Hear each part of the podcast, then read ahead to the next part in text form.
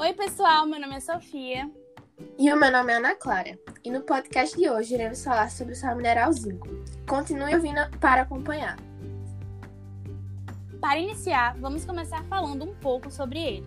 O zinco é um mineral muito importante para a manutenção da saúde, porque ele participa em mais de 300 reações químicas do corpo. Dessa forma, quando está em pouca quantidade no organismo, pode causar várias alterações, especialmente no sistema imune e na produção de hormônios. As principais fontes de zinco são os alimentos de origem animal, como ostra, camarão, as carnes de vaca, frango, peixe e fígado, germe de trigo, grãos integrais, castanhas, cereais, legumes e tubérculos também são ricos em zinco. Mas as frutas e hortaliças em geral não são as melhores fontes porque não permitem uma boa absorção deste mineral.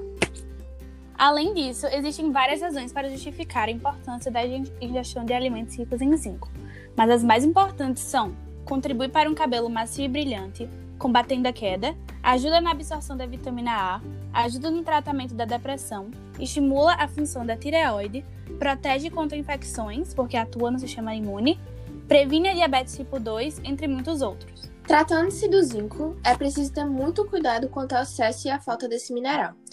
A carência de zinco pode ainda levar ao surgimento de sintomas como demora na cicatrização de feridas, unhas fracas, frágeis e esbranquiçadas, cabelos secos e quebradiços, queda de cabelo e até alterações no paladar.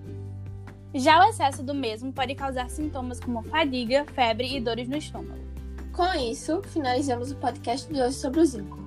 Espero que tenham gostado.